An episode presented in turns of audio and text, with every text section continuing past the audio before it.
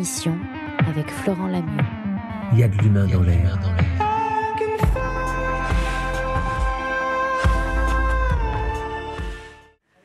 Qui n'est pas maurinien dans l'âme et dans le cœur? Être maurinien, c'est être adepte de la liberté, de la solidarité, de l'amour. Et ce qui nous a fait nous rencontrer, quelque part, parce que bon, on connaît tous Edgar Morin, si vous êtes là, c'est que vous le connaissez, vous connaissez son parcours, mais on va sûrement en parler.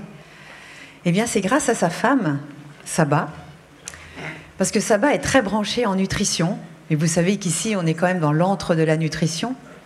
Et elle, elle avait le vitaliseur depuis 25 ans. Et puis, elle en a dans toutes ses maisons. Et elle a dit, euh, elle, en commandait, mais euh, normalement, j'ai dit, mais comment Mais on vous l'offre, bien sûr. Et je dirais, c'est comme ça que le, pont et le lien s'est fait entre nous. Et que Edgar Morin nous a fait vraiment la grâce d'être là aujourd'hui. Parce que vous savez bien que 98 ans, moi, je sais même pas si je vais arriver jusque-là. Hein.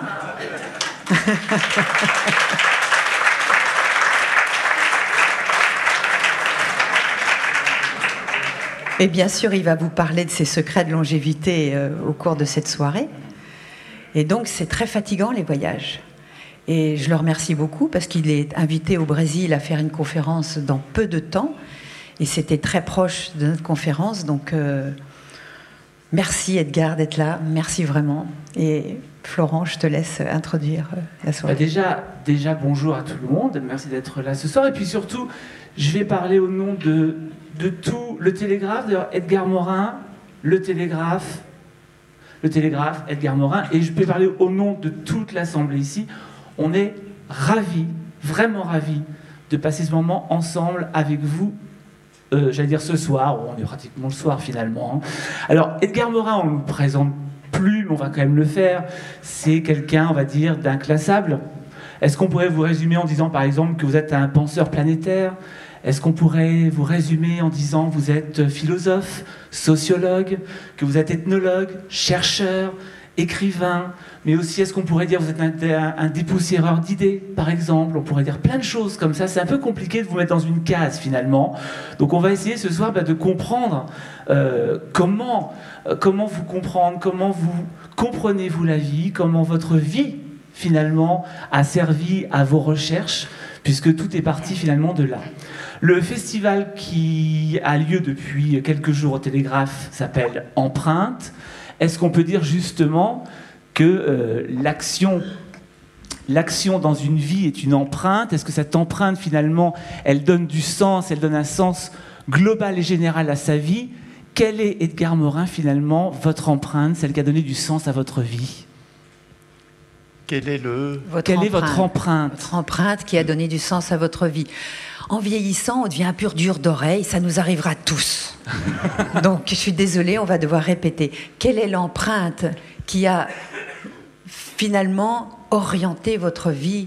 Et vous allez peut-être nous parler de votre naissance? Oui, moi je dirais que ce, ce sont des empreintes de la mort. Parce que, tout d'abord, je suis né dans des conditions difficiles, étant donné que ma mère, qui avait une lésion au cœur, ne devait pas avoir d'enfant, mais euh, mon père n'était pas prévenu de ceci, ce qui fait que ma mère a une première fois euh, avorté clandestinement, parce qu'à l'époque il n'y avait pas d'avortement légal, et que mon père a cru que c'était une simple fausse couche naturelle, elle s'est trouvée enceinte à nouveau, elle a à nouveau utilisé des produits abortifs et je ne sais pourquoi, euh, le petit fœtus s'est cramponné. Et, euh, mais sans doute, il a dû ressentir très fortement l'agression, car euh, quand finalement mon père a été prévenu qu'il y avait danger et que le gynécologue a dit qu'on sauvera la mère de toute façon, euh, je suis né effectivement par le siège avec le cordon ombilical qui m'étranglait le cou Et euh, le gynécologue me tenant par les pieds m'a giflé pendant une demi-heure jusqu'à ce que je pousse euh, le premier cri. Et peut-être que ceci, euh, dans mon inconscient, c'est-à-dire c'est pas seulement ce que j'ai vécu dans l'état intra-utérin, mais ce traumatisme de la naissance qui est toujours très violent pour quiconque, mais pour moi plus que d'autres, a sans doute m'a sans doute marqué, mais inconsciemment. Par contre, la marque profonde dans mon esprit, toujours présente, encore présente, c'est que, évidemment, fils unique, puisque ma mère ne pouvait pas avoir d'autres enfants, euh, adoré par ma mère et moi-même euh, l'adorant, euh, il s'est trouvé que finalement, elle est morte de, sa maladie, de sa lésion cardiaque, alors que j'avais 10 ans. Et elle est morte dans un train de banlieue, semblant s'endormir et s'endormant pour toujours. Et cet événement a été d'autant plus terrible pour moi que, croyant bien faire, mon père et la sœur de ma mère m'ont caché cette mort, alors que moi, j'ai découvert tout de suite, parce que les enfants sont beaucoup plus lucides que le croient les adultes, j'ai découvert tout de suite quand j'ai vu que mon père avait des chaussures noires et un pantalon noir et un costume noir, j'ai eu euh, une sorte de foudroiement immédiat, mais comme il m'avait caché cette mort, j'ai caché mon chagrin, j'ai souffert en silence et j'ai écouté avec dégoût les récits menteurs de mes parents disant que ma mère était en voyage quelque part, etc. Ce qui fait que non seulement cette mort m'a beaucoup frappé, mais en même temps m'a séparé de, des miens et de ma famille, qui pourtant étaient très bienveillants, mais croyant bien faire, ma tante, la sœur de ma mère, m'a dit à un moment donné, eh bien écoute, à partir de maintenant, c'est moi ta maman, croyant faire un geste d'adoption euh, aimable, et moi j'ai vu une usurpation dans, dans, ces paroles. Bref, si vous voulez, j'ai une enfance assez solitaire et, marquée par ceci. Ceci, je crois, a été déterminant dans mon existence parce que, d'un côté, cette lucidité m'a fait douter de tout, douter du sens de la vie, douter de... Et je crois que j'ai gardé de, de, ceci une sorte de tendance au scepticisme, mais d'une façon contradictoire. Le vide énorme euh, laissé, c'est-à-dire un besoin d'amour, une sorte d'hémorragie de besoin d'amour, ont fait que par la suite, j'ai cherché tout ce qui me pouvait me donner communion, amour, poésie, amitié, ferveur, etc. Et que, si vous voulez, la chose étonnante, c'est que les bonheurs qui me sont venus par la suite, à différents moments de mon existence, sont les fruits de ce malheur initial. Et je dois vous dire aussi, puisque c'est la mort et l'empreinte fatale, c'est que quand j'ai eu 26, euh, 27 ans, que j'avais commencé à écrire, euh, un éditeur m'a demandé un livre pour une collection d'essais, et moi je dis je vais écrire sur la mort. Non pas que je pensais élucider la mort, ce qui se passe. C'est évidemment, comme dit la Rochefoucauld, la mort, comme le soleil, on ne peut pas le regarder en face. Ce que je voulais savoir, c'est que ce, qui signifie la mort pour, pour les vivants. C'est-à-dire, je voulais faire une enquête sur que ce font les, les, sociétés, les humains, depuis la préhistoire, dans les différentes civilisations, etc., etc. Et si vous voulez, ça a été très important pour ma façon de penser, parce que j'ai découvert, puisque je m'intéressais aux sciences humaines, je me découvert que l'importance de la mythologie, de la croyance en des vies après la mort, que c'était absolument énorme, que la réalité humaine n'était pas seulement pratique, économique, technique, elle était aussi imaginaire, elle était faite de rêves, d'aspirations, de légendes, de croyances. Et donc, ça a été quelque chose de très important.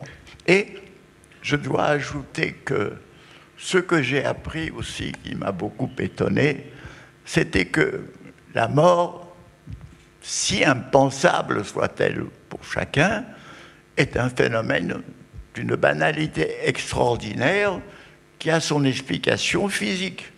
L'explication physique, elle se trouve dans le deuxième principe de la thermodynamique, qui, une fois qu'il est généralisé, dit que toutes les choses organisées dans notre univers, tôt ou tard, vont se désorganiser, que tout ce qui est ordre et organisation va aller vers le désordre. Et dans le fond, c'est ce qui arrive de nos corps, de nos organismes, qui, euh, après la mort, euh, se désintègrent en éléments divers qui vont être pour les enterrer euh, la nourriture de quelques insectes nécrophages, mais qui vont se dissoudre. Alors, la mort, de ce point de vue physique, n'a rien d'étonnant. Par contre, la naissance est une chose incroyable. Comment, à partir d'un petit spermatozoïde qui se débrouille parmi tant de frères et de sœurs pour trouver euh, l'endroit, l'utérus, où il va trouver pouvoir féconder, comment il, réussit à s'unir euh, pour créer un œuf et comment à partir de cet œuf se, se divise, se multiplie et crée un être avec des organes, avec une tête, avec un cerveau, avec une voix. C'est ça qui est totalement. Autrement dit, la vie est une chose extraordinaire dans cette banalité énorme d'un univers qui est voué à la mort. Donc, si vous voulez, c'est ça. Et j'ajoute, pour ne pas être trop long, puisque cette empreinte, je répète, c'est la mort, c'est-à-dire que quand j'avais 20 ans, la France était occupée par l'armée nazie et que ce moment-là avait commencé une résistance. Et à un moment donné, et surtout, à un moment donné, quand la guerre est devenue mondiale, c'est-à-dire qu'il y a eu une résistance soviétique de l'URSS qui a sauvé Moscou, la capitale, et que les Américains, la masse américaine est entrée dans la guerre avec l'attaque du Japon, c'est-à-dire que le monde était en guerre, les Russes, les Anglais, les Américains, les Japonais, les Chinois, tout, toute la jeunesse du monde était, était était voué, dans le fond, euh, dans cette euh, risque de mort. Et moi, je me disais, mon Dieu, je vais rester euh, dans mon petit coin, isolé, et me planquer, parce que j'avais 20 ans, je, je, voulais vivre, je savais que je n'avais pas encore vécu, mais en même temps, je prenais conscience que me planquer, c'était me survivre. Et j'ai compris la différence énorme que dans certaines occasions, il peut y avoir entre vivre et survivre. Dans ces occasions-là, à ce moment-là, vivre, c'est risquer sa vie, c'est courir le risque de mort pour pouvoir effectivement se réaliser ses aspirations, être soi-même, être un être humain fraternel de tous les êtres humains, bien entendu. Vous savez, à cette époque-là, comme dans toutes ces époques euh, désastreuses, on a des rêves que la libération, que la paix sera un autre monde, enfin, euh, qu'il y aura la fin des guerres, qu'il y aura la fin des conflits, la fin des oppressions, etc. Bon, illusion certaine, mais on vivait dans une sorte d'élan, de fraternité, et je me suis senti très bien dans ma peau, c'est-à-dire, je crois que je me suis réconcilié avec moi-même. Et je crois que j'ai par là même euh, fait ce, pacte avec la vie qui me permettrait de rencontrer la mort, que j'ai risqué évidemment plusieurs fois au cours de cette période. Donc, euh, c'est ça. Alors, je dois dire encore que ça m'a donné à la recherche de la vérité, du sens de la vie, après la mort de ma mère. Ma famille ne m'a donné aucune culture, aucune religion, aucune euh, philosophie. Je l'ai cherché à travers les, livres, à travers les lectures, à travers les films, à travers ce monde-là. Et euh, dans le fond, euh, ça m'a donné une, curiosité gigantesque pour tout ce qui est pour, de ce monde dans lequel je suis. Et cette, cette curiosité, faut vous dire aussi que j'étais dans une époque, je me suis formé adolescent à une époque où on, montait vers la guerre, où il y avait des angoisses, il y avait la guerre d'Espagne, il y avait l'hitlérisme qui se déchaînait. Bref, c'était une époque, on un enfant curieux, mais qu'est-ce que c'est que l'humanité? Qu'est-ce que c'est que la société? Pourquoi? Et donc comme ça. Et je me suis intéressé à la philosophie, aux sciences humaines, à toutes ces choses-là. Toujours, je crois que à cause de cet événement, de ce double événement primordial, qui était l'expérience inconsciente de la mort à la naissance et hyper consciente de la mort après le décès de ma mère. Vous, venez de, l'aborder, vous avez été résistant pendant la Seconde Guerre mondiale, et pourtant, après la guerre, vous partez en Allemagne pour voir finalement la reconstruction de ce pays. Alors, je parlais plus près de vous. Voilà, vous voyez, je vais me mettre là. Là, je suis plus près. Je dis, vous parlez finalement de la Seconde Guerre mondiale, vous avez été résistant, et après la guerre, vous partez en Allemagne pour voir finalement la reconstruction de ce pays. Qu'est-ce que ça raconte de vous, ça? D'avoir été résistant et de partir en Allemagne juste après? Ben, Vous savez, ce qui s'est passé, c'est que la libération a été un moment sublime que, que nous avons vécu, la libération de, Paris. Mais peu après la libération, euh, je me suis trouvé brusquement dans une vie quotidienne où il y avait mille petitesses, mesquineries, bassesses. Dans le fond, quand j'étais résistant, je vivais dans une fraternité.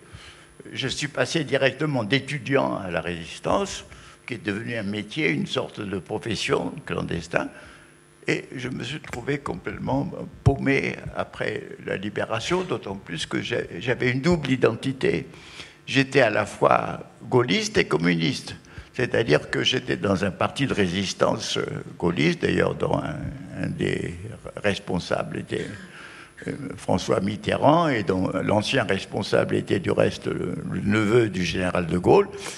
Et en même temps, je pensais que, à travers le communisme, je participais à l'avenir de l'humanité, à une humanité meilleure qui se transformerait, chose dont je me suis désabusé rapidement. Donc, si vous voulez, je retombe dans une vie prosaïque. Euh, j'essaye de trouver, de m'insérer, je, n'y arrive pas. Euh, les, communistes commencent à se méfier de moi parce que je ne suis pas du tout orthodoxe. Les autres gaullistes commencent à se méfier de moi parce qu'ils disent un peu trop communiste. Et dans cette euh, situation, j'ai voulu faire une exposition sur les crimes hitlériens parce que je savais déjà que avant même la guerre, les nazis avaient fait des camps de concentration terribles. Et, mais là-dessus, on m'avait donné des petits bureaucrates pour s'occuper de la chose. Et eux, ils voulaient que ça s'appelle crimes allemands, alors que moi, qui n'ai jamais été xénophobe ni raciste, j'ai toujours été contre les nazis. J'ai jamais été contre les Allemands. D'ailleurs, de par mes origines, mes ascendances juives, je me refuse à mépriser quelque peuple que ce soit. Bon, donc, si vous voulez, il y a eu, euh, j'étais plongé dans une médiocrité pendant quelques mois, et voilà que par chance, un ami de, mon meilleur ami de, de résistance me fait rencontrer le commandant Durandal, c'était son un pseudonyme merveilleux, son vrai nom était Chazot, qui avait été chef du maquis de France-Comté, qui avait rallié la première armée. Et on me dit, on va chercher des gens qui vont entrer en Allemagne pour s'occuper de, la libération des prisonniers, des antinazis, de, de la épuration, etc. Et aussitôt, avec ma compagne, nous sommes partis en Allemagne trouver un deuxième souffle. Effectivement, nous avons retrouvé une fraternité au sein de l'état-major de la première armée à Lindau, avec tous ces nouveaux camarades qui venaient du maquis de, Franche-Comté. On a vécu une sorte d'euphorie. Et puis moi, dans ce pays ravagé, j'étais très curieux de ce qui se passait. je, pouvais, grâce à mes fonctions, circuler dans toutes les zones avoir des contacts en zone soviétique, bref. Euh, comme je racontais ce tout ce que je, vivais à, mon ami Robert Antelme, qui commençait à avoir une petite maison d'édition, il m'a dit fais un livre là-dessus.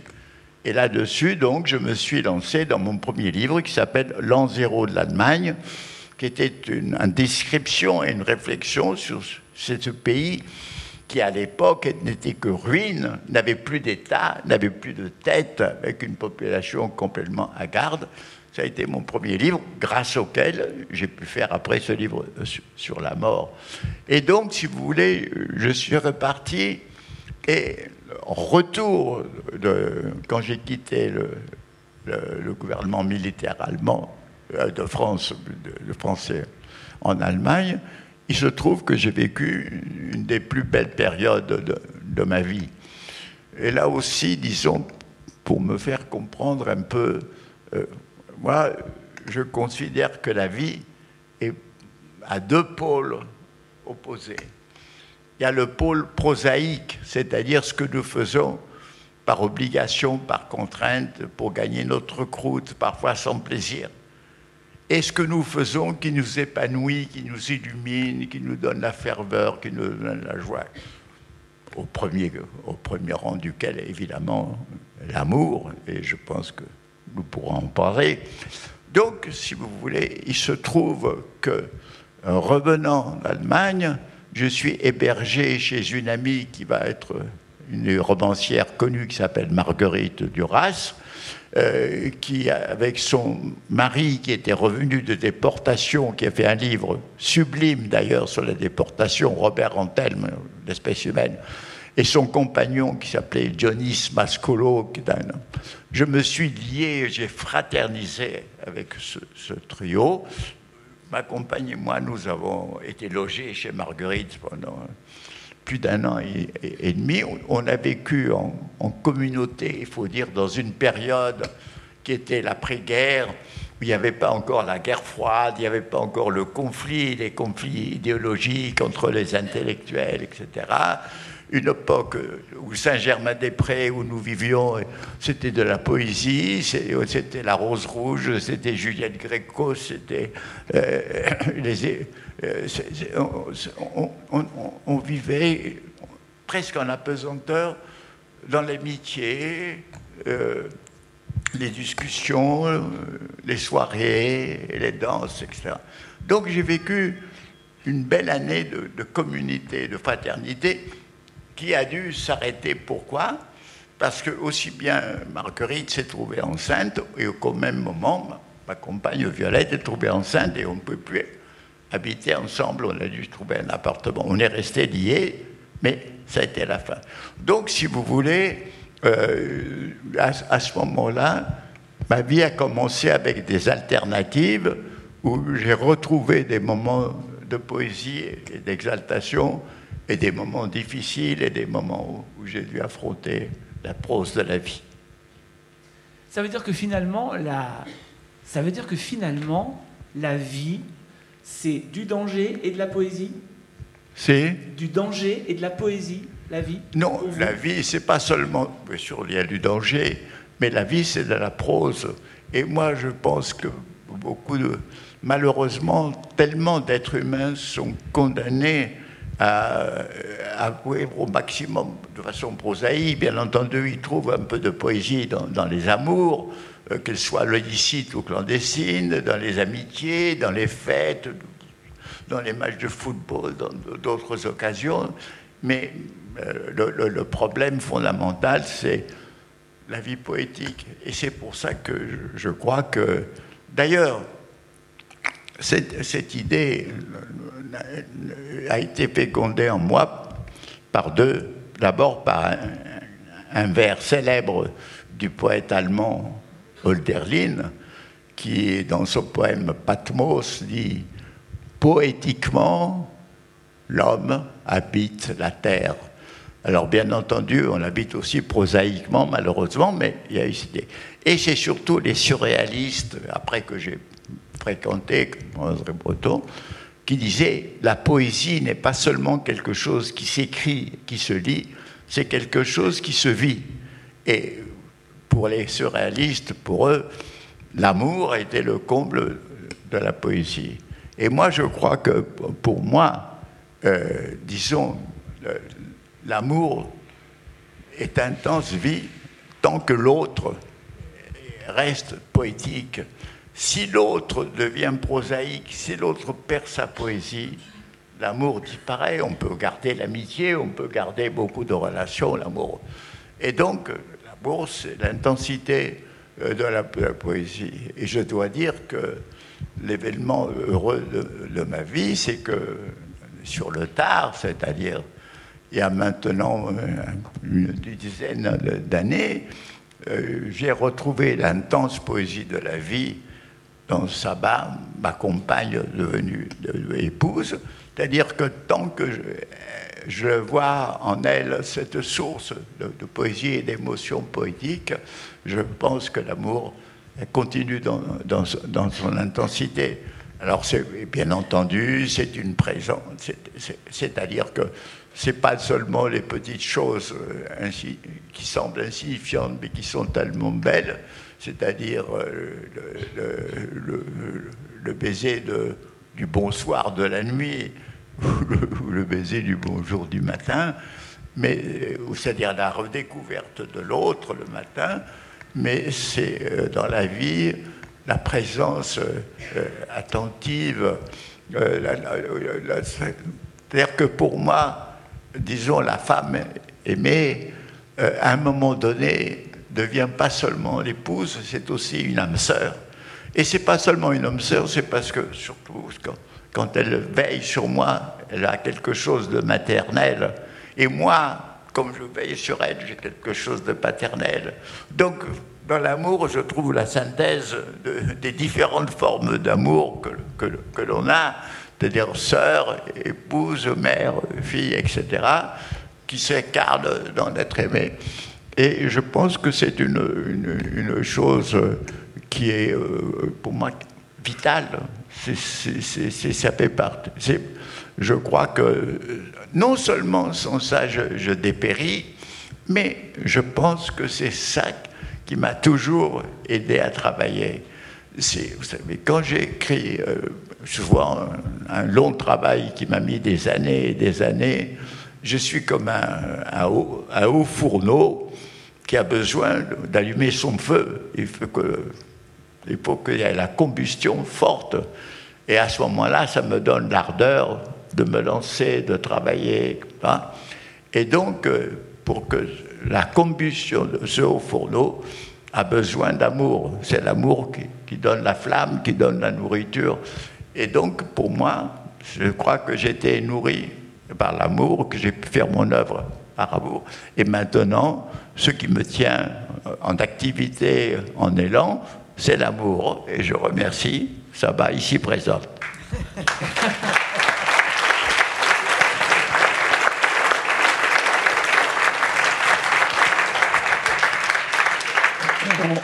On, appelle ça une belle déclaration d'amour. Saba, justement, elle est avec vous tout le temps, mais elle est avec vous aussi professionnellement, elle vous accompagne partout. C'est quoi le secret d'un couple réussi ah, écoutez, moi je n'aime pas du tout le mot réussi. Pourquoi? Parce que c'est un mot qui relève de l'économie.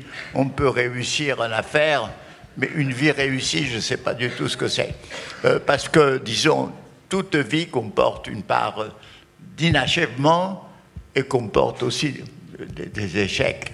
Donc pour moi, disons, c'est pas tellement un couple réussi, c'est un couple qui continue à avoir ce feu qui entretient le lien, c'est-à-dire ce, côté poétique réciproque. Et s'il n'y a pas ce côté poétique, et s'il n'y a pas cet élément de combustion, eh bien, écoutez, à ce moment-là, c'est évidemment le, dépérissement. Voilà ce pour la solution. Et l'autre secret, c'est elle vient d'où cette jeunesse éternelle finalement?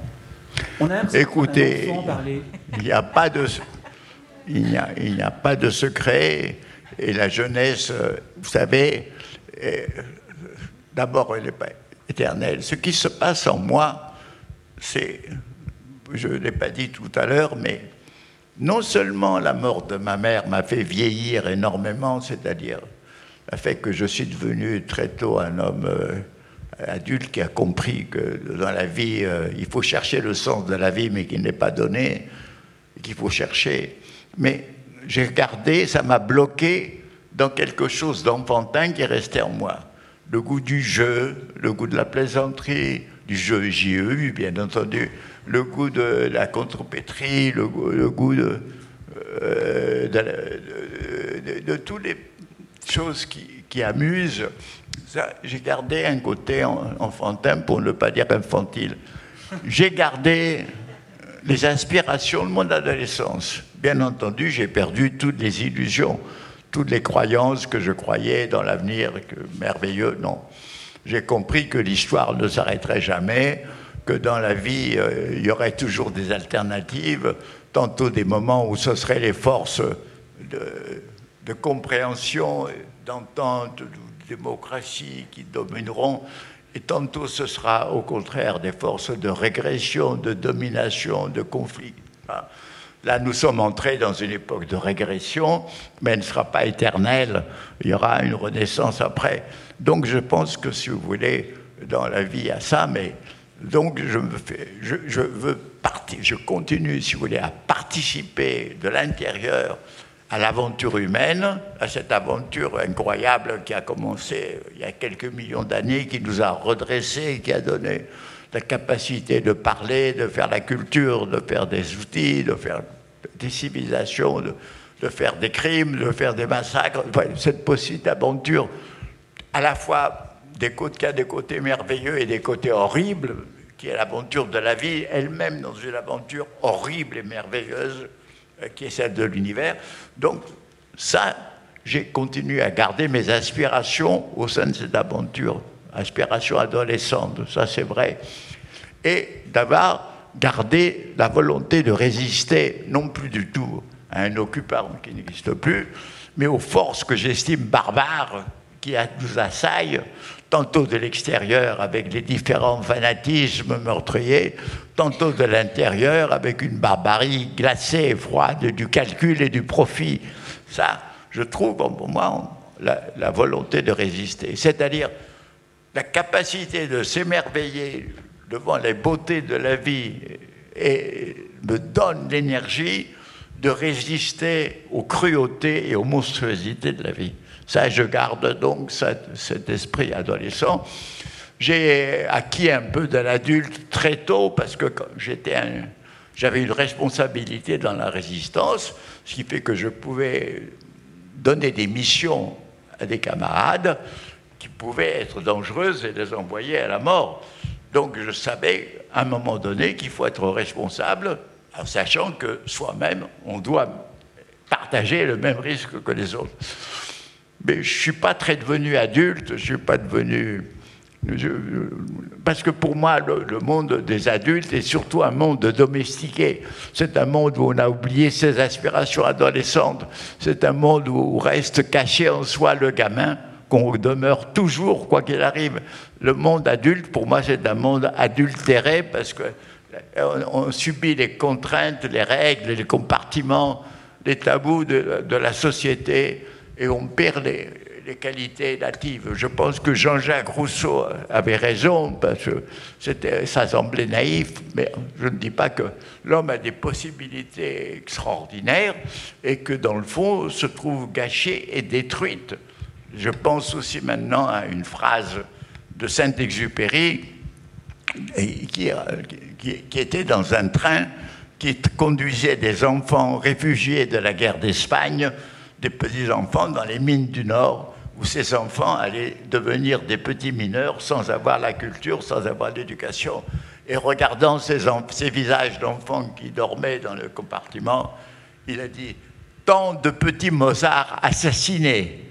Et c'est ça l'idée que l'enfant a une génialité potentielle que la machine sociale réduit au maximum. Et donc, pour moi, mes révoltes sont là pour sauvegarder ce que j'appelle poésie et qui soit.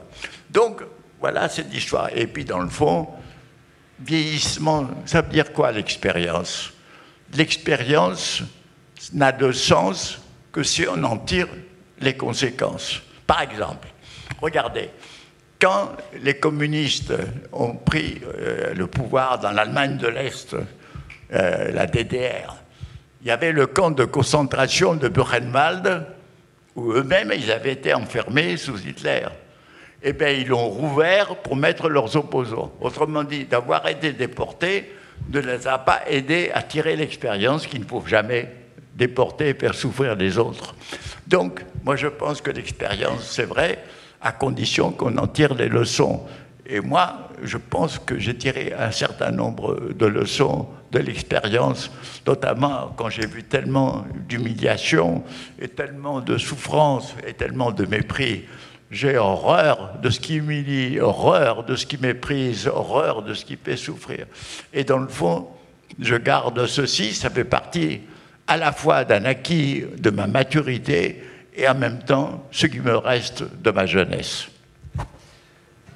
Ça veut dire finalement que euh, pour avoir la fascination que vous avez pour l'humain, parce que vous êtes particulièrement un humaniste devant les humanistes, il faut garder cette, âme d'enfant Humanisme Pour être humaniste. Il faut garder, pour être humaniste, il faut ah. garder cette âme d'enfant Vous savez. L'adulte n'est pas humaniste Alors là, je dois donner quelques précisions parce que vous savez, le mot humanisme, tout d'abord, il avait un, double sens.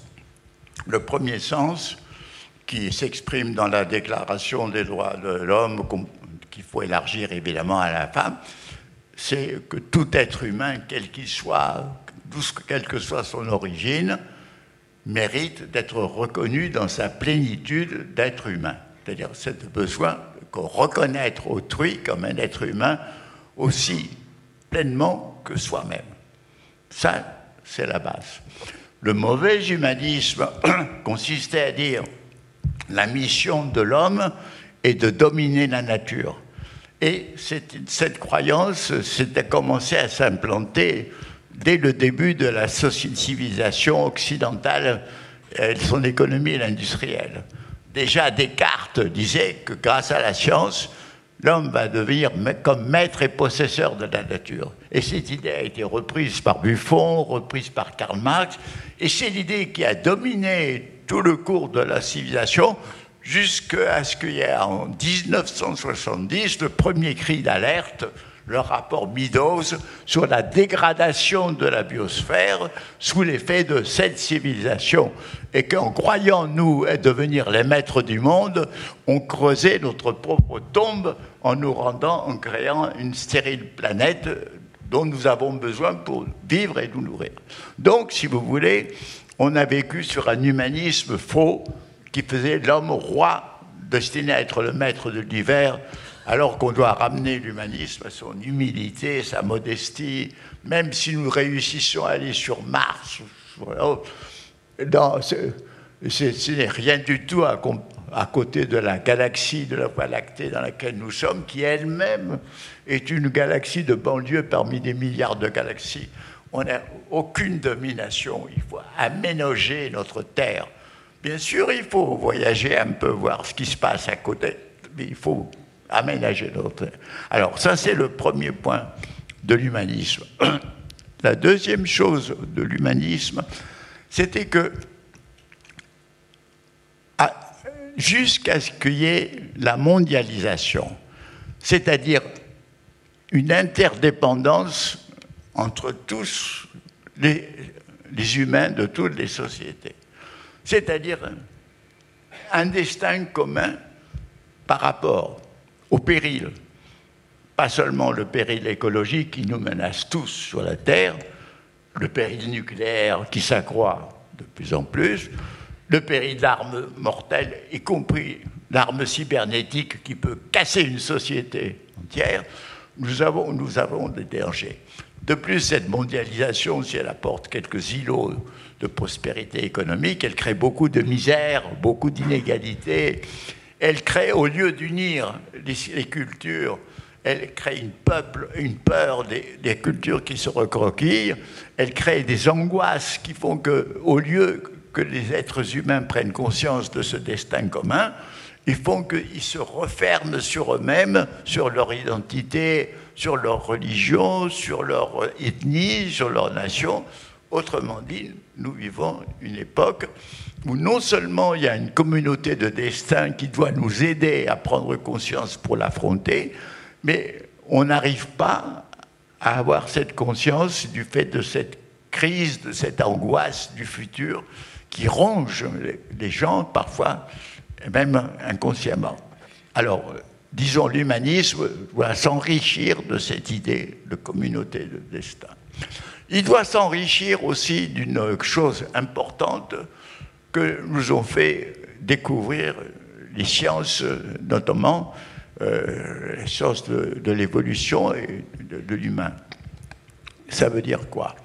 Ça veut dire que tous les êtres humains sont semblables parce qu'ils sont tous le même code génétique, ils sont semblables génétiquement, anatomiquement, physiologiquement, cérébralement, affectivement. Ils sont tous capables de pleurer, de rire, de sourire, d'aimer, de souffrir.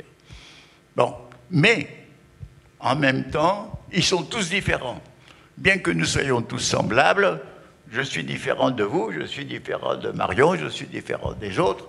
Et ce n'est pas seulement en tant qu'individu je suis différent, mais les cultures sont différentes. Les, langages ont tous la même structure, mais sont toutes différentes, les langues.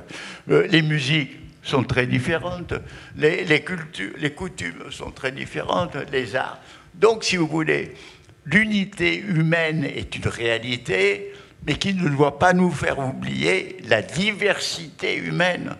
Et la diversité humaine doit savoir que le elle a un trésor qui est l'unité humaine. Unité et diversité sont inséparables. Et malheureusement, ceux qui ne voient que la diversité perdent de vue l'unité, et ceux qui ne voient que l'unité perdent de vue la diversité. Et je pense que l'humanisme doit aujourd'hui être profondément conscient et intégrer cette idée. Et enfin, la dernière idée de l'humanisme aujourd'hui, c'est de prendre, d'avoir à l'incorporer en soi ce que je vous ai dit tout à l'heure, c'est que chacun est comme une particule, un petit élément provisoire et minuscule de cette gigantesque aventure dont toutes les étapes ont été imprévues qui pouvait penser, euh, admettons qu'un observateur martien serait venu sur Terre il y a 5 millions d'années, il aurait vu une sorte de, euh, de primate qui essayait de, se redresser difficilement, il n'aurait jamais prévu. Et même s'il arrivait un peu plus tard, il y, a, il y a 50 000 ans, il aurait vu des gens avec des arcs, avec des flèches, avec euh, une petite mais jamais il pense que ces gens n'auraient été capables de construire des grandes cités, euh, des, temples, des œuvres d'art, des œuvres de philosophie. Donc, tout ce qui est arrivé est absolument inattendu, imprévu. Et dans le futur, c'est aussi imprévu. On peut imaginer effectivement un transhumanisme barbare qui crée une surhumanité augmentée, mais euh, sans aucune vertu morale ni éthique. Et on peut imaginer aussi des catastrophes épouvantables. Mais on ne sait pas, on est dans l'incertitude, on est à l'aventure. Et dans cette aventure, il y a toujours eu les forces d'union et les forces de désunion, la concorde et la discorde, Eros et Polémos, ou Athanatos qui est la mort. Et dans le fond, l'humanisme doit prendre conscience de ce combat inextinguible qui ne finira jamais, peut-être avec la fin de l'univers, on ne sait pas. Mais dans ce combat, nous, nous prenez parti pour les forces d'union, prenez parti pour les forces de compréhension, prenez parti pour les forces d'amour, prenez parti pour Eros et luttez contre tout ce qui désunit, tout ce qui sépare et tout ce qui méprise. Voilà le dernier message fondamental de l'humanisme.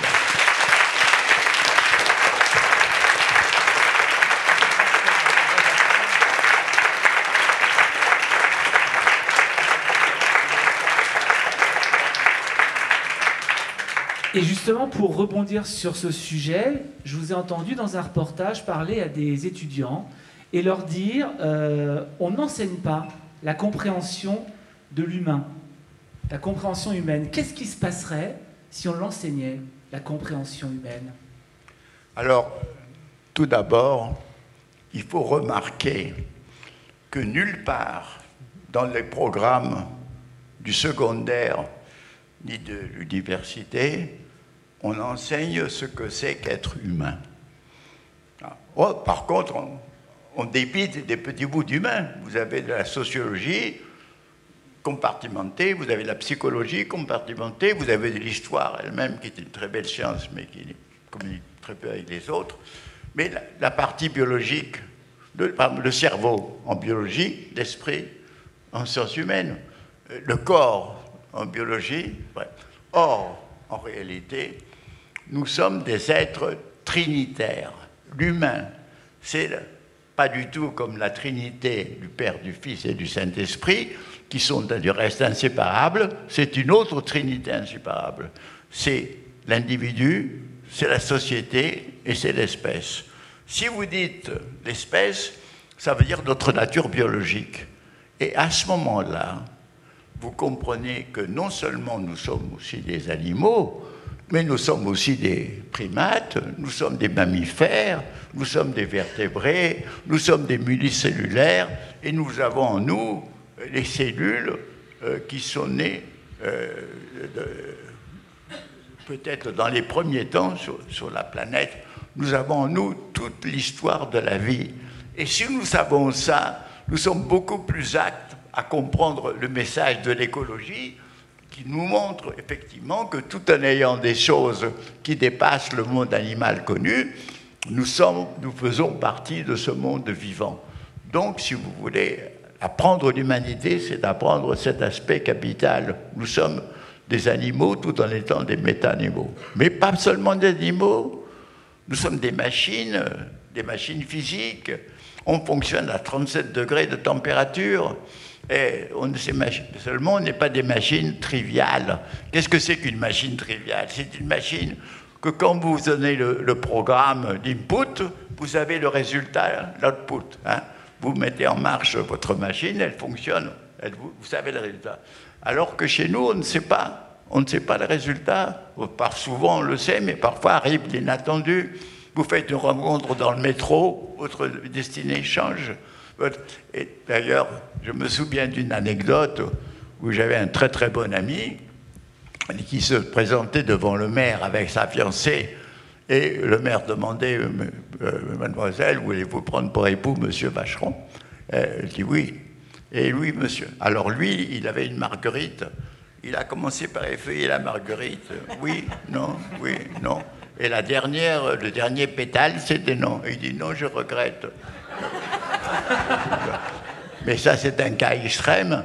Mais euh, vous savez, qui pouvait prédire euh, le requiem de Mozart? Qui pouvait prédire les œuvres de Beethoven? Qui pouvait prédire l'ouverture de Rembrandt? Qui pouvait prédire les inventions d'Einstein Il y a la, part de créativité et d'imprévu absolument inouïe qui fait que nous ne sommes pas des, des, machines. Même les animaux ne sont pas des machines triviales, parce qu'aussi, souvent, ils ne font pas ce qu'on attend d'eux.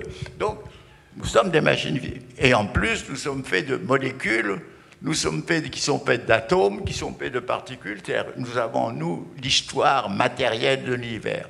Si nous savons que nous avons l'univers en nous, nous avons la vie en nous, nous avons une vie beaucoup plus ample de l'humain, tout en sachant qu'en tant qu'individu, nous avons quelque chose de particulier. Alors, qu'est-ce qu'il y a de particulier? C'est ça qui est très curieux on nous a définis comme Homo sapiens, c'est-à-dire doté de raison. L'homme est un animal raisonnable. C'est vrai, mais on oublie que la raison est un pôle, que l'autre pôle, c'est Homo mains, c'est-à-dire la folie et le délire. Et la folie, c'est pas uniquement ces malheureux qu'on met dans des asiles. La moindre colère, vous êtes, un, moindre colère est un accès de folie. Euh, vous avez, euh, si, vous manquez d'un minimum de rationalité, vous pouvez avoir euh, un, amour pour le nazisme et, qui vous conduit à des délires.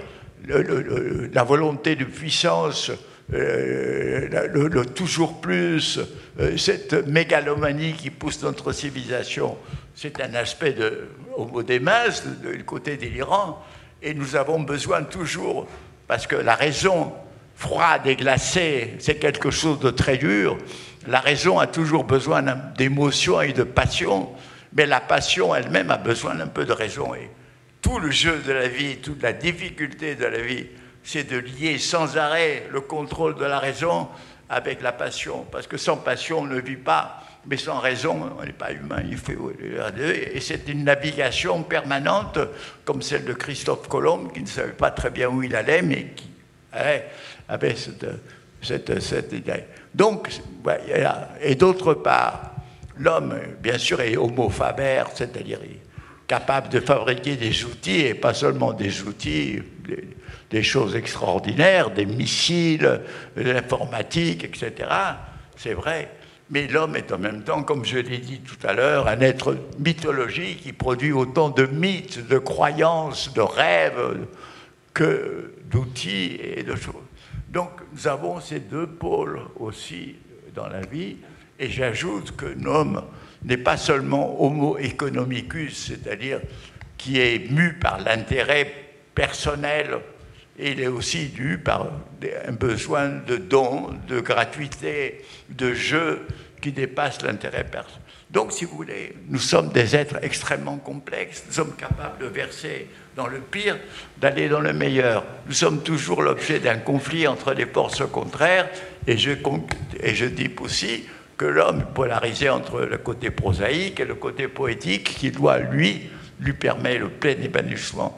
Alors, si on enseigne ce que c'est que l'être humain, à ce moment-là, on comprend mieux qui nous sommes, on comprend mieux les possibilités humaines, on comprend mieux les, périls qui existent, parce qu'aujourd'hui, l'ennemi principal de l'humanité, il est à l'intérieur d'elle-même. Ce n'est pas l'ennemi extérieur, ce n'est pas le martien, ce n'est pas l'extraterrestre, c'est nous, les terriens, qui sommes nos propres ennemis. Donc, si vous voulez, c'est une conscience formidable que nous devrions avoir et que nous n'avons pas, que l'enseignement nous empêche d'avoir. Je n'avais pas compris pourquoi on parlait de Homo sapiens sapiens, deux fois. Oui. En latin, sapiens, ça veut dire le raisonnable, la raison, mais ça veut dire aussi sage. Donc l'homo sapiens raisonnable doit être aussi sage. Oui, mais alors, c'est vrai que sapiens veut dire sage et que la répétition vient du fait que on a appelé l'homme de Néandertal, notre cousin Homo sapiens, et appelé notre propre espèce qui était différente, sapiens sapiens pour le différencier. Alors c'est vrai que sapiens veut dire sage, mais cette sagesse qui s'est pu se manifester chez quelques-uns parfois, qui est une possibilité, elle-même, c'est quelque chose de complexe. Moi, je pense que la sagesse ne se confond pas avec la raison. C'est-à-dire, si vous menez une vie totalement rationnelle, euh, euh, qui fonctionne sur des règles, euh, vous évitez tous les excès, vous évitez la passion, vous évitez l'émotion, vous, là, vous avez une vie morte. La sagesse a toujours besoin d'un complément de folie. D'ailleurs, j'ai défini l'amour comme le comble de l'union de la sagesse et de la folie. Je pense qu'effectivement, euh, ces deux notions dans l'amour se trouvent absolument liées et indissociables, mais dans le fond, Le mauvais amour est un amour aveugle. C'est l'amour qui se trompe totalement sur l'autre, qui va euh, euh, croire qu'il est doté de qualité alors qu'il n'est pas, etc. Non, l'amour doit être à la fois enflammé, poétique, parce que l'être aimé, et surtout pour l'homme, la femme, mais vice-versa, dégage qu'on aime, dégage une, poésie, quelque chose qui vous donne un sentiment. Vous savez, le sentiment poétique, c'est un sentiment second c'est un sentiment qui, qui, nous transporte, qui, nous met dans un état de ferveur. Et le comble du sentiment poétique, c'est l'extase. Vous pouvez être en extase devant un visage aimé, vous êtes dans l'extase amoureuse, vous le comblez, vous arrivez, mais on peut arriver à l'extase mystique aussi. Donc, si vous voulez, euh, cette sagesse, euh, elle, est nécessaire, mais il ne faut pas la confondre avec la rationalité. La sagesse est un art de vivre difficile. Les anciens pensaient que c'était suffisait d'être rationnel. Il y a plusieurs façons d'être sage. Il y a sa façon qui consiste à se retirer de la vie, à se retirer dans un monastère, à, se retirer dans un ashram. Sont des façons tout à fait concevables. Il y a une autre sagesse qui consiste à plonger dans la vie et en faisant cette plongée, de se sauvegarder soi-même, de garder sa lucidité, de garder ses capacités poétiques. Et moi, je pense avec cette sagesse court elle-même toujours le risque. On ne pourra jamais éliminer le risque. Mais la sagesse aujourd'hui doit être écologique, parce qu'on ne peut pas consommer de façon illimitée dans un monde limité. Et nous devrions tous être un peu sages en essayant de ne pas maltraiter les animaux, en mangeant déjà peut-être un peu moins de viande, parce que nous sommes des êtres qui consommons. Et notre façon de consommer depuis 70 ans est arrivée là où on arrive aujourd'hui. Et je pense qu'il y a, un, sursaut de conscience et de sagesse à observer, non? Vous avez tout à fait raison. Et à mon avis, c'est même ça demande moins que de la sagesse. Ça demande un, minimum de compréhension de ce qui se passe et de comprendre effectivement, d'abord, il y a une question de mode de vie, c'est-à-dire nous vivons dans un mode de, consommation aveugle qui nous fait consommer à l'excès des produits insipides, nocifs, qui proviennent de l'agriculture industrialisée, de la conserverie, etc. C'est incontestable. Nous devons aujourd'hui réguler notre consommation, transformer notre consommation. Nous devons aller vers les produits bio, les produits fermiers. Nous devons, euh, comme le dit très justement euh,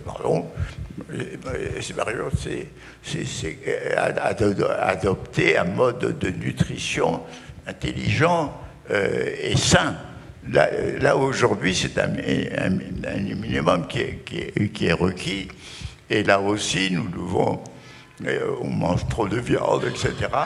Et, par exemple, Rabbi a fait un livre qui s'appelle La sobriété heureuse.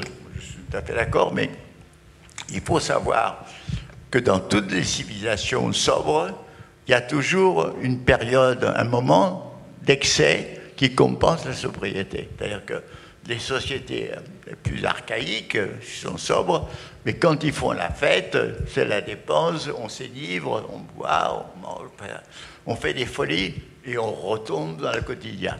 Il faut alterner la période d'excès, disons, de folie entre guillemets, avec les périodes euh, de, conduite sage. Donc c'est toujours une combinaison de sagesse et de folie euh, qui, nous, qui doit nous, nous animer. Mais il est évident qu'il y a une réforme fondamentale de notre mode de consommation, pas seulement alimentaire, mais aussi de tous ces objets sans aucune utilité, sinon purement illusoire que vendent la publicité. C'est quand même un spectacle effondrant de voir partout sur nos murs, sur nos, euh, magazines, euh, euh, nos journaux, sourire le sourire du banquier, le sourire du client, le, sourire de la jeune fille, le sourire du bébé, le sourire du retraité, hein, tous contents, etc. alors que dans le fond, on nous ment de l'euphorie, alors qu'en réalité, il s'agit de comprendre que ce n'est pas en consommant, en consommant qu'on ira dans le bonheur et l'euphorie, mais au contraire, en ayant une nourriture pas seulement saine, mais qui redevient savoureuse, qui nous donne le plaisir des papilles, qui nous donne le plaisir de la bonne digestion. Ça, il est évident que moi, je suis intégralement la ligne de Mario Kaplan, parce que c'est ça la voie de la conduite de notre vie quotidienne. Moi, je suis certain qu'il y a beaucoup de gens qui aimeraient vous poser des questions ou réagir. Alors, je propose qu'on leur passe le micro. Qui veut prendre la parole Vous êtes nombreux, j'ai courir. Hein. N'ayez pas peur, allez-y. Là-bas. Alors, par contre, parlez bien dans le micro. Hein. S'il vous plaît.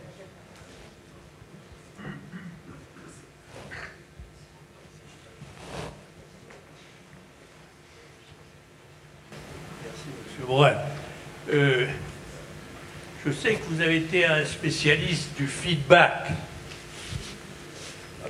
Dans la méthode de la méthode, vous avez beaucoup étudié le processus de feedback. Alors, je vais vous poser une question qui est un peu en rapport à ça. Est-ce que, à votre avis, on va s'orienter vers, à travers l'intelligence artificielle, vers des robots qui ont conscience d'eux-mêmes? Autrement dit, est-ce qu'on va terminer l'espèce que vous décrivez parfaitement vers une nouvelle espèce d'homme Merci. Alors il y a deux, deux choses différentes. La première, c'est l'avenir des robots. Et certains auteurs pensent que le développement de cette intelligence euh, artificielle, de ces robots, peut s'accroître et jusqu'à arriver à un point qu'ils appellent de singularité où va jaillir la conscience de soi. Cette idée qu'à un moment donné, au moins un robot deviendra un être doté de la conscience alors que jusqu'à présent, on pense que seuls nous, humains, pouvons avoir la conscience. Il est évident qu'il y aura une grande différence parce que nous avons une affectivité, une subjectivité qui vient du fait de notre être, de notre système nerveux. Nous avons une sensibilité de la peau, nous avons une sensibilité de la chair, nous avons une sensibilité des sens.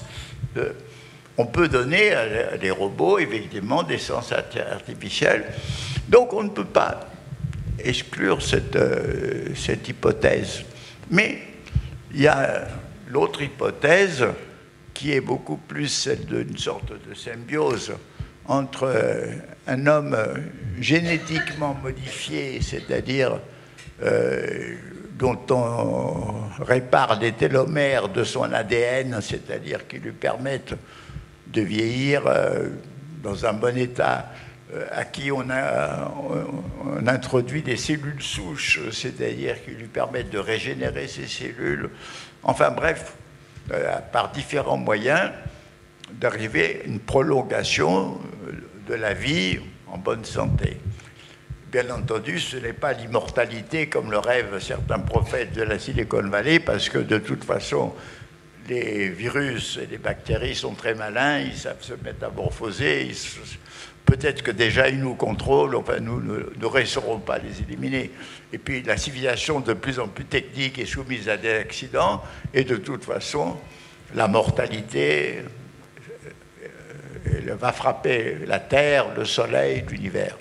Donc l'immortalité est un mythe à reculer. Mais qu'on peut se voir qu'une certaine partie de l'espèce humaine va augmenter ses pouvoirs matériels et en même temps son temps de vie et créer une nouvelle espèce par rapport à nous autres qui allons être livrés aux famines, aux conflits, etc. Ce sont des périls qui ne peuvent pas être euh, exclus parce que l'illusion du transhumanisme, c'est toujours la même idée la conquête du pouvoir par l'homme, l'augmentation du pouvoir, et jamais, euh, disons, l'accroissement les qualités poétiques de la vie, euh, l'accroissement de l'amitié, la compréhension de la, l'accroissement de la compréhension, euh, l'accroissement de la sagesse. C'est sûr qu'il y a une voie qui est absolument euh, mauvaise. Donc, le danger, c'est que si se réalisait le rêve des promoteurs de l'intelligence artificielle, qui consiste à dire, ça sera cette intelligence qui contrôlera les, appartements intelligents, les voitures intelligentes, les, les villes intelligentes, c'est-à-dire qui va créer un ordre harmonieux dans la société où tout va être régulé et tout va être bien organisé. Alors ça, c'est en contradiction avec ce qu'est la vie, et notamment la vie humaine, où il y a la créativité, où il y a l'invention, où il y a l'inattendu, où il y a la destructivité.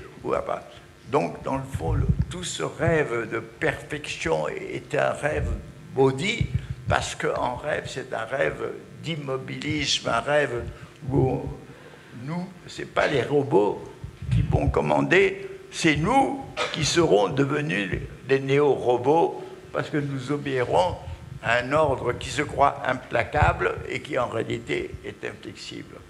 Donc nous devons lutter pour maintenir les potentiels créativité humaine, nous devons lutter pour maintenir les forces d'Eros contre les forces de Thanatos et contre les forces de, de plus en plus froides et glacées du calcul, parce que, si vous voulez, euh, l'intelligence artificielle est née de cette illusion de beaucoup d'économistes qui croient que par le calcul, on peut faire une société euh, tout à fait bonne, alors que dans le fond, le calcul sert à nous aider à comprendre la société, mais ne doit jamais régler nos vies.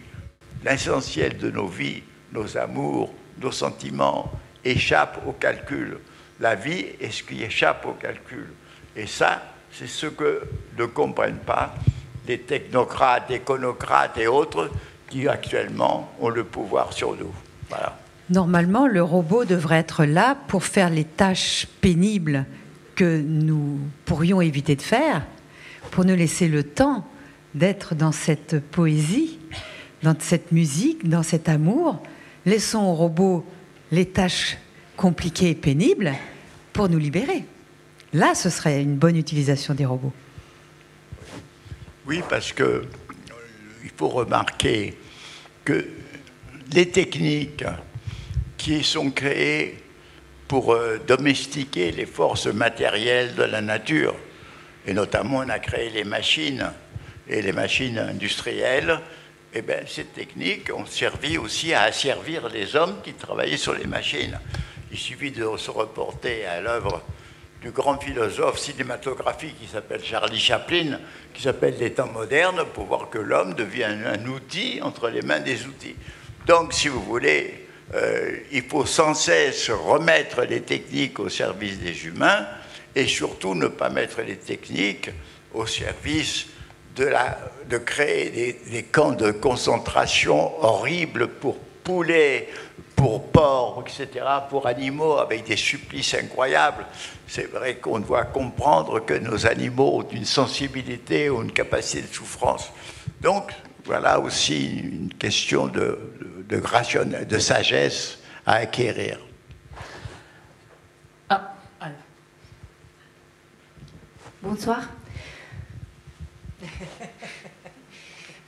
Je rebondis sur ce que vous avez dit sur l'ordre, l'organisation générale euh, qui sera a priori mise en place euh, dans le monde des néo-robots et du besoin de l'être humain d'organisation. Mais après tout cela vient le besoin de l'être humain de désorganisation. Je reprends ce que vous avez dit. À quoi ressembla-t-elle ou il, ce monde ou cette planète? Avec des néo-robots en désorganisation. La question c'est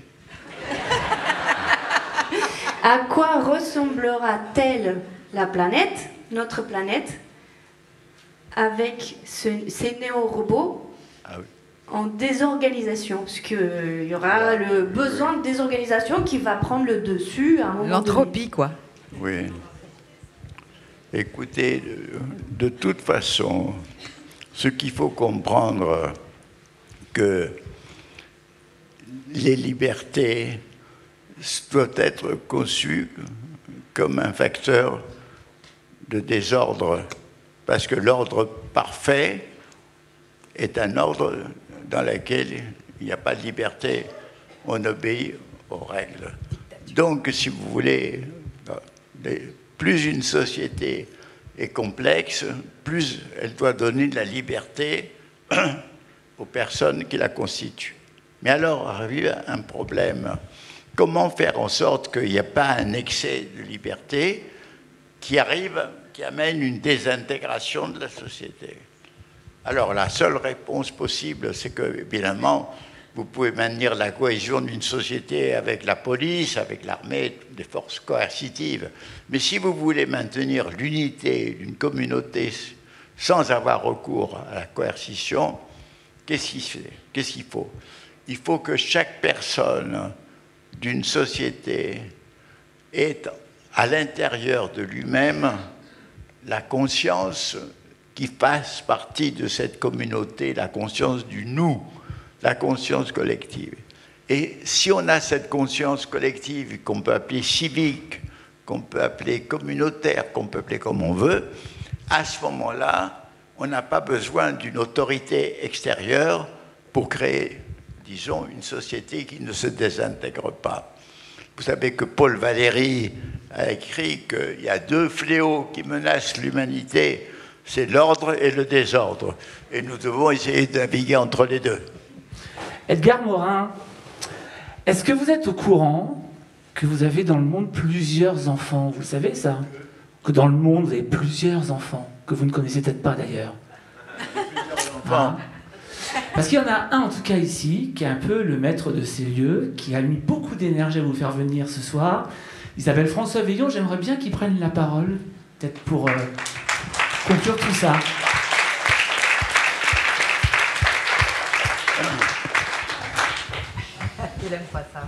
Non, je suis pas un fan. Euh, mais forcément, je serais un peu intimidé, et je le suis. Euh, on a eu l'occasion, j'ai l'occasion et la chance et le privilège de déjeuner avec euh, Monsieur Morin. Euh, non sans émotion, bien sûr, parce que en effet, ça fait partie des personnalités, ou la seule d'ailleurs, qui m'a, euh, qui a permis à ma pensée d'être, de devenir légitime, déjà à moi. Il y a plein de choses sur lesquelles non pas j'aimerais rebondir, mais déjà j'aimerais dire merci parce que c'était un magnifique témoignage que moi personnellement j'ai reçu, mais j'espère que vous aussi. Voilà, déjà ça.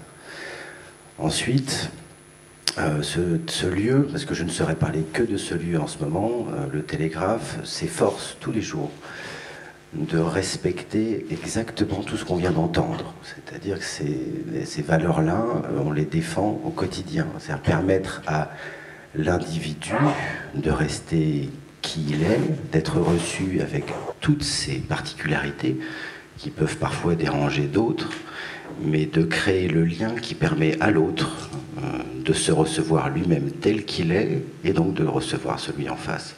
Et à deux, de créer ce lien qui, va permettre à ces deux personnes de se rencontrer. Et quand on est 100 ou 150 ou 200 et qu'on intègre cette valeur, parce que c'est qu'on parle de valeur à, à mon niveau, euh, ça permet beaucoup, beaucoup, beaucoup de choses qui se construisent avec le temps. Et je reviens sur le festival que vous n'avez pas peut-être tous eu l'occasion de profiter. Euh, nous accueillons aujourd'hui Mario Ferreri et Joël qui doivent être dans le fond, et peut-être Mario assis parmi l'Assemblée. On recevra euh, Mario Ferreri, le lithographe. Il a ramené une presse qui a l'âge de ce bâtiment, 1850.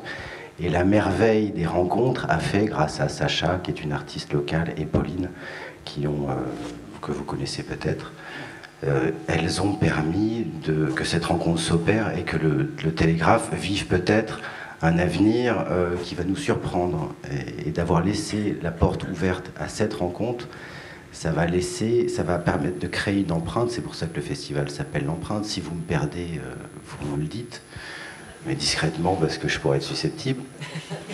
Euh, il y a des choses merveilleuses qui se passent là-bas, des pierres de 150 millions d'années sur lesquelles aujourd'hui des dessinateurs, artistes de 30 ans, 25, 40, 50, 60 ans s'exercent à réaliser, euh, à manifester une œuvre issue de leur propre imaginaire ou de leur, et de leur vécu. Euh, ils l'imprègnent sur une pierre de 150 millions d'années, imprimée par un personnage, deux d'ailleurs, de personnalités, qui ont eux-mêmes leur propre expérience. Et la rencontre du calcaire, du fer, de l'individu, de son imagination, euh, il y a à la perception quelque chose qu'on ne peut pas recevoir d'une impression globale, c'est-à-dire une imprimante qui, euh, fonctionne avec un, logiciel qui a dépassé toute compréhension humaine. Voilà. Et donc ce rapport au toucher, euh, sachez quand même que Edgar Morin est ici de façon totale. La date n'a pas, il n'est pas là pour le festival. C'est-à-dire que cette date-là s'est manifestée comme étant la seule date possible pour que Edgar Morin, Marion Caplan, vous et nous, et moi, puissions le recevoir. Et c'est une synchronicité merveilleuse puisque euh, enfin, il ne pouvait pas choisir meilleure date. Donc merci aussi pour ça. Et puis voilà. Et il y a Agir aussi qui va être une manifestation très importante qui va s'opérer en septembre, non début octobre, qui est une expérience qui reprend exactement ces fondements-là, qui cherche à créer l'empathie chez nous autres pour comprendre qu'un acte aujourd'hui définit forcément, euh, il y aura des conséquences sur demain. Donc on va essayer avec euh, quelques personnages qui sont dans cette salle, euh, que je pourrais nommer, je ne sais pas, sourire Non, ok. Euh, on fera une opération utopie-dystopie, on commencera d'ailleurs par une mauvaise nouvelle, et puis pour arriver sur une bonne nouvelle, pour essayer de donner l'envie à tout un chacun d'agir dès maintenant. Merci à vous d'être là. Euh, je ne sais pas si... Et samedi, annonce Castronovo? Ah oui, ça c'est autre chose. Ah, regardez la programmation du Télégraphe. Elle est, intéressante, elle est plurielle. Il y a Gastronovo, il y a des concerts, il y a du théâtre. Venez, regardez et merci à vous d'avoir été là. Merci.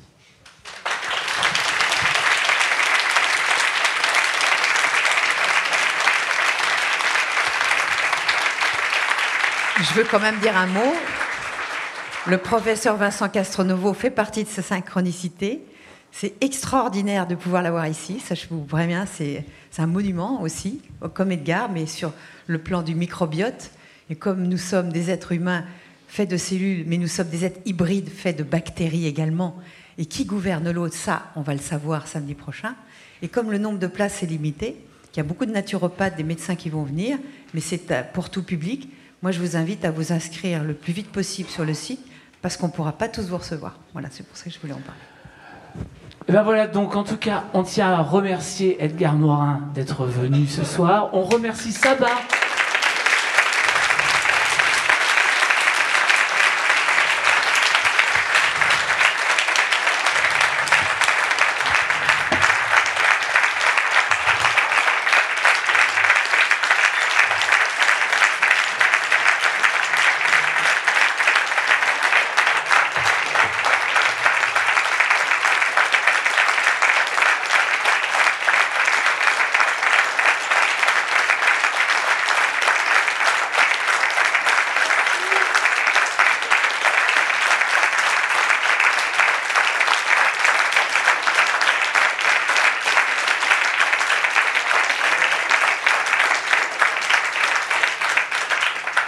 ben, je vais vous dire un truc, même au Festival de Cannes, c'est pas aussi long.